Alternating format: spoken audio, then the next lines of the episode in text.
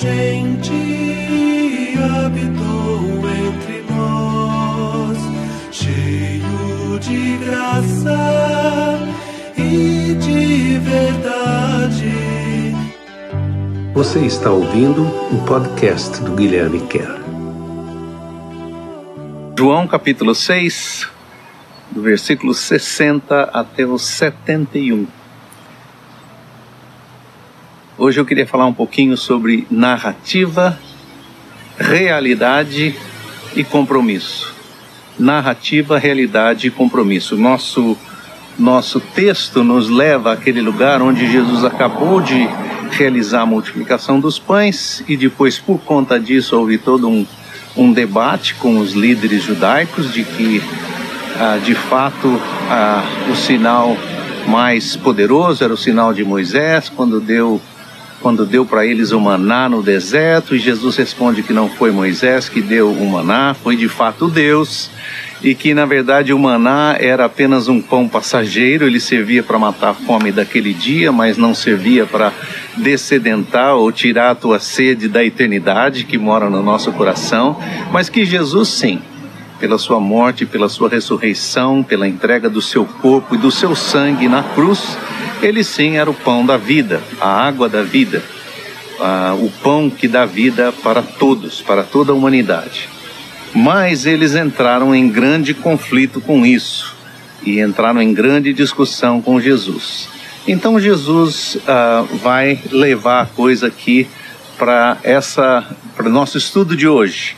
A esta altura, muitos que vinham seguindo a Jesus disseram: essa mensagem é dura demais. A mensagem que ele disse que vocês precisam comer do meu corpo, beber do meu sangue, se identificar completamente comigo para entender o que é a vida verdadeira. Há uma necessidade de um compromisso. E eles dizem: essa mensagem é dura demais. Muitos dos seus seguidores. Quem consegue andar dessa maneira? Quer dizer, quem consegue seguir tudo isso aí? Mas Jesus, sabendo em seu coração que os seus próprios discípulos estavam murmurando a respeito do que ele tinha acabado de falar, lhes perguntou: Vocês acham ofensiva essa mensagem? O que achariam então se pudessem ver com os próprios olhos o Filho do Homem subindo para o lugar de onde veio? Somente o Espírito pode dar vida a alguém. A inclinação da carne não produz nada de bom.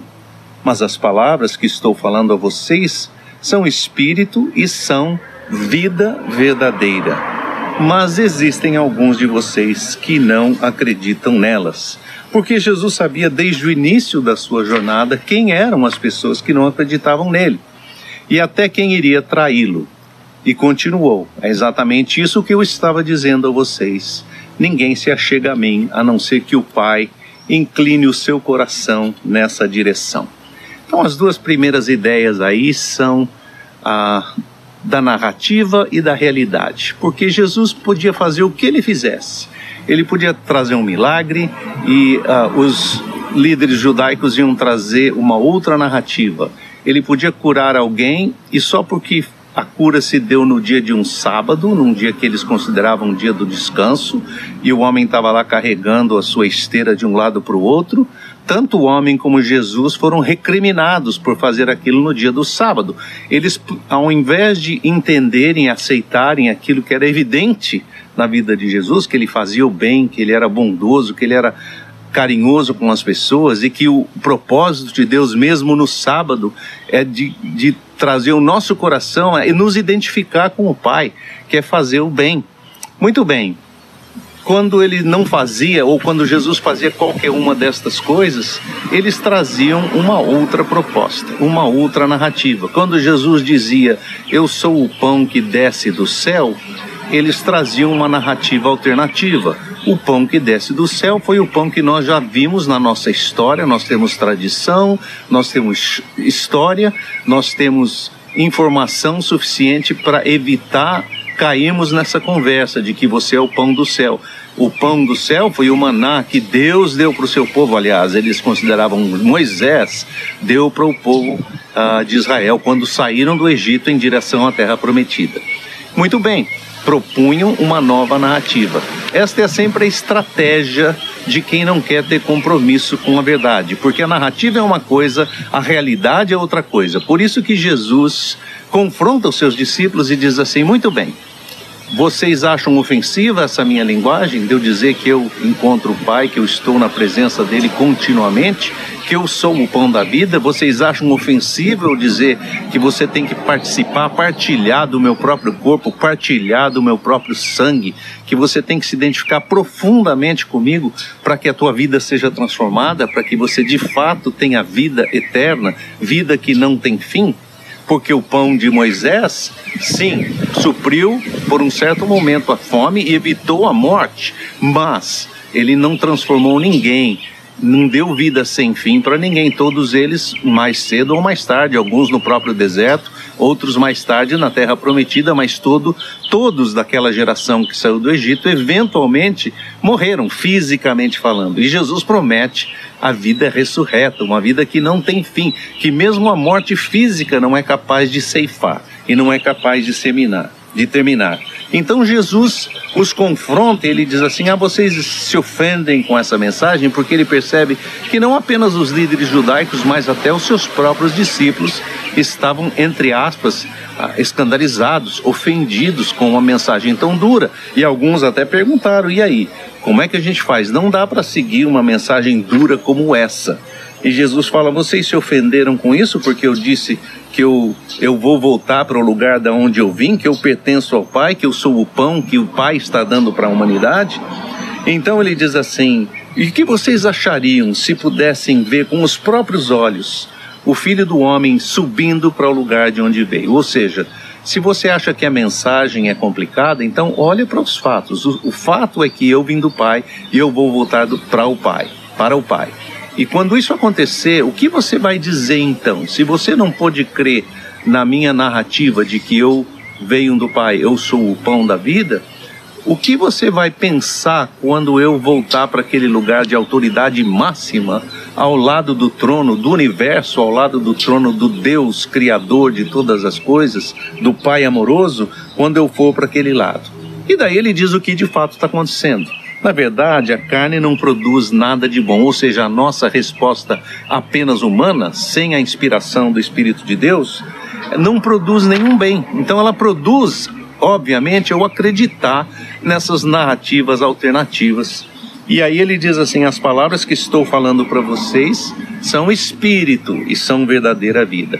E contraste que João sempre faz entre o espírito e a carne, ou seja, a inclinação do meu coração sem a presença de Deus só dá, só dá caca, só vai para o mal. A inclinação do meu, do meu coração, debaixo do Espírito de Deus e do sopro de Deus, traz vida verdadeira. Mas ele reconhece, mas existem alguns de vocês que não acreditam nestas palavras. Ou seja, ele está deixando com toda clareza: olha, você pode escolher a narrativa falsa, fake news, que está aí sendo jogada diretamente para o seu ouvido constantemente, ou você pode aceitar aquilo que eu estou dizendo, que é verdade, mas que só vai se manifestar claramente como verdade quando talvez vocês virem eu sentado na glória do Pai. Mas essa é a verdadeira vida, essa é a palavra verdadeira que pode trazer vida a vocês. Depois ele diz que, obviamente, isso só acontece, nós acolhemos a, a narrativa de Jesus só vem se o Espírito de Deus inclinar o nosso coração para isso. A partir disso, Pedro declara sua fé, porque a partir dessas palavras, muitos dos seus discípulos desistiram de segui-lo e se afastaram dele. Não os doze, mas muitos dos outros discípulos. Então Jesus perguntou aos doze, os discípulos que ele escolheu a dedo, que ele chamou pelo nome: E vocês não querem ir embora também? Não querem desistir? E Pedro foi quem ousou responder: Para onde e para quem iremos? As palavras de vida verdadeira só encontramos em você. O que temos entendido e acreditado é que você é o ungido, o Messias, o separado por Deus.